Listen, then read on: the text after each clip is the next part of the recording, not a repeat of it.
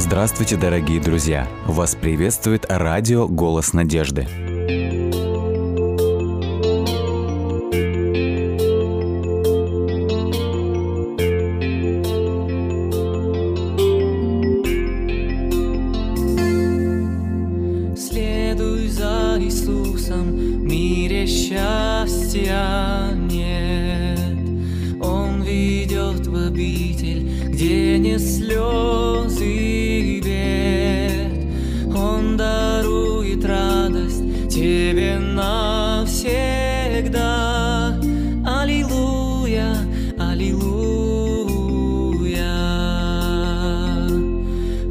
Спаситель мой,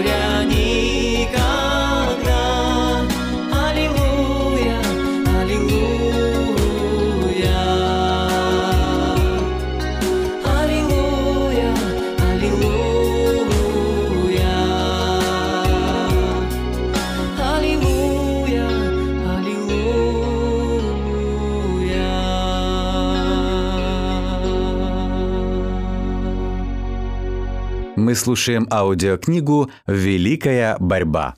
Весть о втором пришествии Христа проповедовалась и в Скандинавии, повсюду вызывая большой интерес. Многие очнулись от беспечного сна, осознали и оставили свои грехи и искали прощения в имени Христа. Но руководители государственной церкви восстали против этой деятельности, и по их настоянию некоторые проповедники были брошены в темницу. Но во многих местах, где скорого пришествия Христа вынудили замолчать, Господу было угодно возвестить о нем чудесным образом, через маленьких детей. Поскольку дети были несовершеннолетними, государственные законы не распространялись на них, и они могли беспрепятственно говорить об истине. Проповедь в такой форме была популярна в основном среди простых тружеников, в чьих скромных жилищах собирался народ, чтобы услышать весь предостережение. Дети-проповедники в большинстве своем были выходцами из бедных семей, не старше 6-7 лет, их жизнь свидетельствовала о том, что они любят Спасителя и стараются следовать его священным требованиям. Все же это были обыкновенные дети, развитие которых соответствовало их возрасту. Но когда они выступали перед народом, становилось очевидно, что ими руководила сила свыше. Даже голоса у них звучали иначе, когда они торжественно возвещали предостережение о грядущем суде, подкрепляя свои слова текстом из Святого Писания. «Убойтесь Бога и воздайте Ему славу, ибо наступил час суда Его». Они порицали грехи людей, осуждая не только безнравственность и порог, но также и привязанность ко всему мирскому и отступничество от веры, и призывали своих слушателей, не мешкая, готовиться к пришествию Христа, чтобы избежать грядущего гнева. Люди с трепетом прислушивались к их словам. Сила Духа Божьего трогала сердца.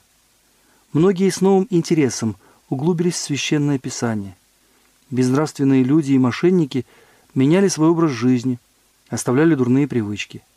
И поворот к лучшему был настолько очевиден, что даже служители государственной церкви вынуждены были признать руку Божью в этом движении. Господу было угодно, чтобы скандинавские страны получили весть о пришествии Спасителя, и когда голос его слуг умолк, он вложил свой дух в детские уста, чтобы завершить начатую работу. Когда Иисус приближался к Иерусалиму в сопровождении ликующих людей, которые, восторженно размахивая пальмовыми ветвями, провозглашали его сыном Давидовым, завистливые фарисеи потребовали, чтобы он заставил их замолчать. Но Иисус ответил, что все происходящее является исполнением пророчеств. если люди умолкнут, тогда камни возопьют. Народ, напуганный угрозами священников и начальников, при входе в ворота Иерусалима притих, но дети, проникнувшие во дворы храма и не ведавшие никакого страха, кричали, размахивая пальмовыми ветвями, «Асанна, сыну Давидову!» Когда же фарисеи, сильно огорчившись, сказали ему – Разве ты не слышишь, что они говорят?» Иисус ответил, «Разве вы никогда не читали, что из уст детей и грудных младенцев ты устроил себе хвалу? Подобно тому, как Господь действовал через детей во время первого пришествия Христа, Он также привлек их и для возвещения вести о Его втором пришествии. Божье Слово о том, что весть о пришествии Спасителя будет проповедана всем народам, языкам и племенам, должно исполниться. Уильяму Миллеру и его единомышленникам было поручено провозглашать эту весть в Америке. Эта страна стала центром великого адвентистского движения. Здесь наиболее полно исполнилось пророчество первой ангельской вести. Отсюда сочинения Миллера и его сотрудников распространялись по различным странам. Куда бы ни проникали миссионеры, они повсюду несли с собой радостную весть о скором пришествии Христа. Во всех концах земного шара – распространялась евангельская истина. «Убойтесь Бога и воздайте Ему славу, ибо наступил час суда Его». В умах людских глубоко укоренилось пророческое свидетельство, которое, казалось бы, указывало на пришествие Христа весной 1844 года. Эту весть проповедники несли из одного штата в другой, повсюду вызывая самый глубокий интерес – Многие убеждались в правильности расчета пророческих периодов и, отказываясь от горделивого стремления иметь свою точку зрения, с радостью принимали истину. Некоторые служители порывались своими прежними противоречивыми взглядами и убеждениями, отказывались от жалования, оставляли приход и отправлялись проповедовать о пришествии Иисуса. Но таких служителей было немного. Большей частью эта весть распространялась простыми тружениками. Фермеры оставляли свои поля ремесленники – инструменты, коммерсанты – торговлю, служащие конторы, и все же проповедников было слишком мало для той грандиозной работы, которую предстояло выполнить. Жалкое состояние маловерной церкви, мир, погрязший в нечестии – все это тяжелым бременем угнетало души истинных стражей, и они добровольно переносили трудности, лишения, страдания, чтобы только призвать людей к покаянию и указать путь к спасению. Невзирая на сопротивление сатаны, работа неуклонно продвигалась вперед, и адвентистскую весть приняли многие тысячи. Повсюду раздавался голос, призывавший грешников и верующих, и неверующих сделать все возможное, чтобы избежать грядущего гнева. Подобно Яну Крестителю, предшественнику Христа, вестники истины занесли топору корня дерева и настойчиво умоляли всех принести достойные плоды раскаяния.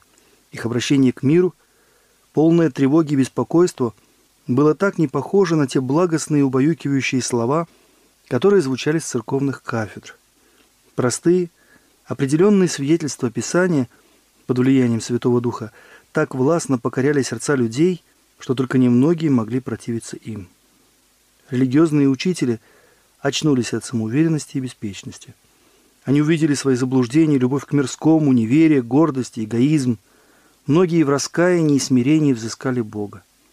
Теперь их чувства и помыслы, столь долго сосредоточенные на земном, устремились к небесам.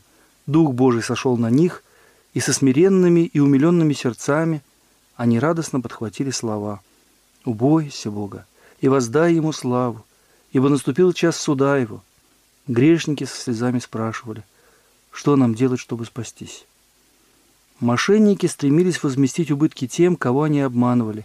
Все, кто обрел мир во Христе – хотели поделиться этим благословением с окружающими.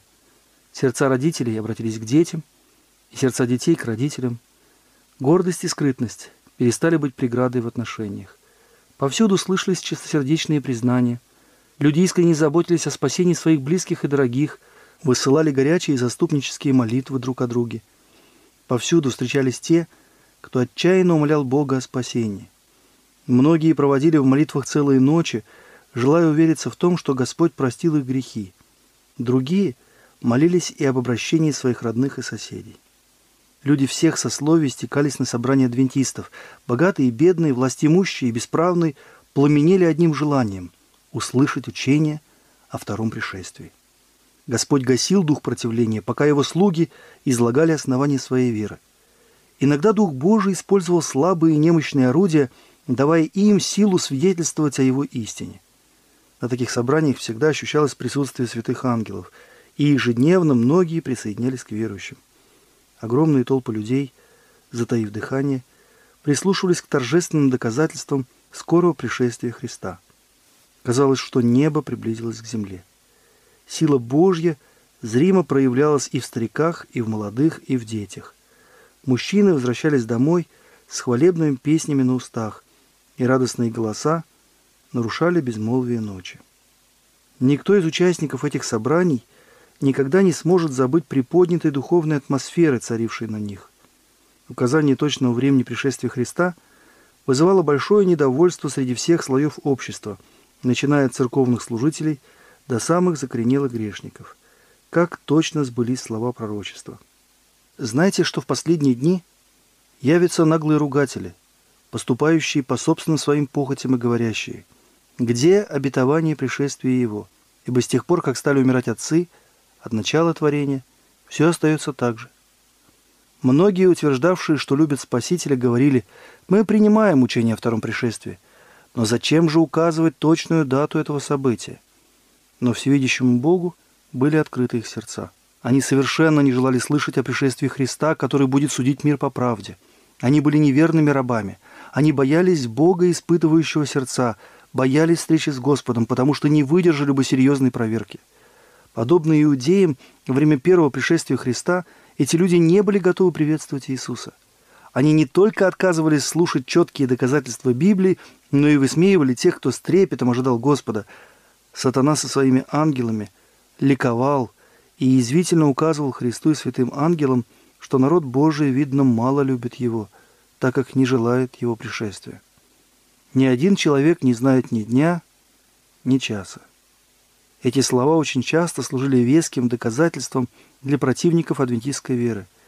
Писание так говорит, «О дне же том и часе никто не знает, ни ангелы небесные, а только Отец мой один». Евангелие от Матфея, глава 24, стих 36. Ясные согласующиеся с Писанием объяснения этого текста давали те, кто ожидал пришествия Господа, а их противники неправильно его истолковывали. Эти слова были произнесены Христом во время памятной беседы с учениками на Илионской горе, после того, как он в последний раз посетил храм. Ученики спросили, какой признак твоего пришествия и кончины века? Иисус указал им на знамение и сказал, когда вы увидите все сие, знайте, что близко, при дверях. Одно высказывание Спасителя не исключает другого. Хотя ни один человек не знает ни дня, ни часа его пришествия, тем не менее мы предупреждены о признаках приближения этого события. Нам также сказано, что пренебрегая его предостережениями, закрывая глаза на все, что указывает на близость его пришествия, мы совершаем такую же роковую ошибку, как и те люди, которые жили в одни Ноя и не желали внимать предостережению Ноя о грядущем потопе. В притче, которая записана в той же главе, противопоставляется верный и неверный слуга. Показана также и печальная участь того слуги, который сказал в сердце своем «Не скоро придет господин мой». Эта притча ясно говорит нам, как Христос отнесется к тем, кто бодрствовал, ожидал Его и учил других о Его пришествии, и к тем, кто отрицал это. «Бодрствуйте», — говорит он, — «блажен тот раб, которого господин его пришед найдет поступающим так. Если же не будешь бодрствовать, то я найду на тебя как тать, и ты не узнаешь, в который час найду на тебя». Павел говорит о тех, для кого явление Христа будет неожиданным. День Господень так придет, как тать ночью, ибо когда будут говорить мир и безопасность, тогда внезапно постигнет их пагуба и не избегнут. Но он также обращается и к тем, кто внимателен и бодрствует. Но вы, братья, не во тьме, чтобы день застал вас как тать, ибо все вы сыны света и сыны дня. Мы не сыны ночи, не тьмы. Таким образом, мы видим, что Священное Писание – никому не дает основания думать, что человек должен оставаться в неведении относительно близости пришествия Христа. Только те не хотели слушать этих объяснений, кто искал благовидного предлога, чтобы чем-то объяснить свое отвержение истины. Дерзкие насмешники и даже рукоположные служители Христа без устали повторяли «Одни и часе том не знает никто». Когда народ пробудился и начал искать путь к спасению – Религиозные учители встали между ними и истиной, стараясь рассеять их страх ложными толкованиями Слова Божьего. Неверные стражи объединились с великим обольстителем, крича «Мир! Мир!», хотя Бог не говорит о мире. Подобно фарисеям в одни Христа, многие сами отказались войти в Царство Небесное и препятствовали желающим. Они повинны в крови этих душ. Первыми приняли эту весть самые скромные и преданные Богу члены Церкви. Те, кто самостоятельно исследовал Библию, не могли не видеть необоснованности и ошибочности общепринятых взглядов на пророчество. И там, где люди не находились под влиянием духовенства, а сами размышляли над Словом Божьим, адвентистское учение принималось, поскольку было подкреплено авторитетом Библии. Многие подвергались гонениям на своих собратьев, которые не желали слышать о пришествии. Некоторые люди, стремясь сохранить положение в церкви, помалкивали о пробудившейся надежде, но другие чувствовали, что верность Господу несовместима с сокрытием истин, которые Он доверил им. Немало людей исключили из официальных церквей только по той причине, что они выражали свою веру в пришествие Христа. Те, кто страдал за истину, утешались словами пророка. «Ваши братья, ненавидящие вас и изгоняющие вас за имя Мое, говорят, пусть явит себя в славе Господь, и мы посмотрим на веселье ваше, но они будут постыжены». Ангелы Божьи с величайшим интересом следили за результатами этой работы. Когда церкви в основном отказались принять эту весть предостережения, ангелы с печалью закрыли свои лица. Но многие люди еще не прошли испытания адвентистской истиной. Многие были введены в заблуждение своими мужьями, женами, родителями или детьми, утверждавшими, что даже выслушивать такую ересь, какой учат адвентисты, является грехом. Ангелам было повелено тщательно наблюдать за такими душами, ибо от престола Божьего их должен был озарить другой свет. А те, кто принял весть, с нетерпением ожидали пришествия Спасителя. Указанный час приближался, к нему готовились с особой торжественностью. Они наслаждались общением с Богом, предвкушая, какой мир они будут иметь в светлом будущем. Никто из тех, кто испытал эту надежду, никогда не мог забыть тех драгоценных часов ожидания.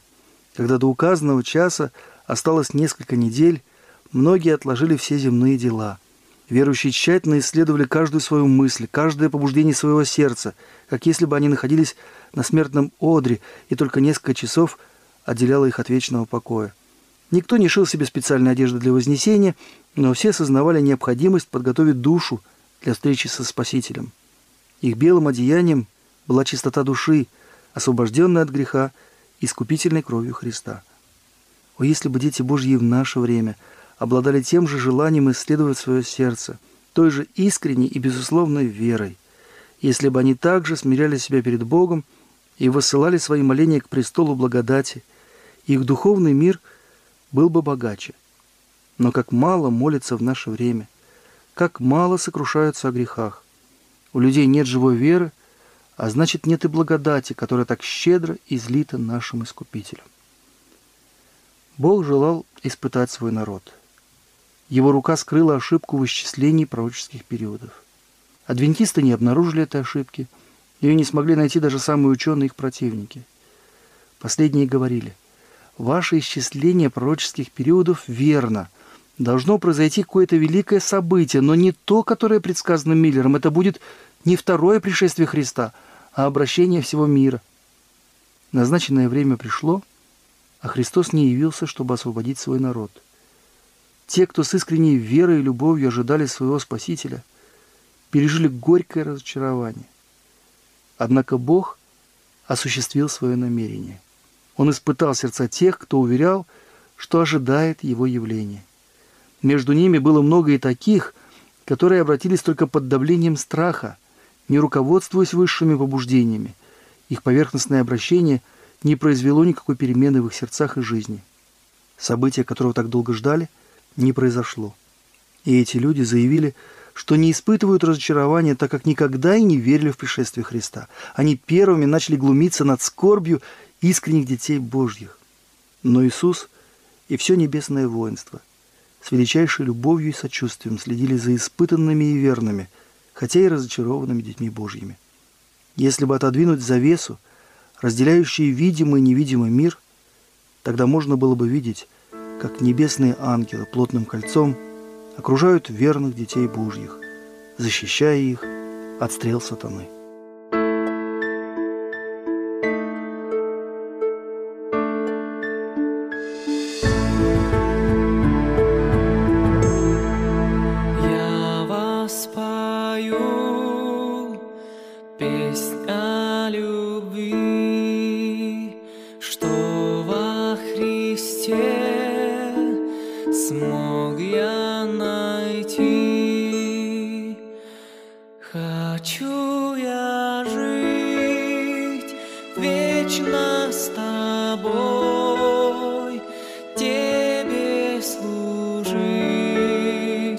жить.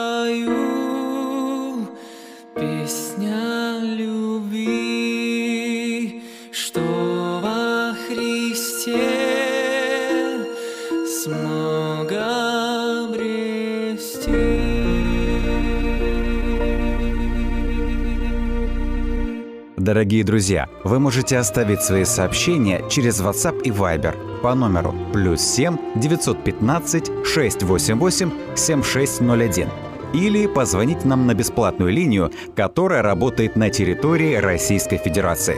Номер 8 800 100 ровно 1844. 8 800 100 ровно 1844.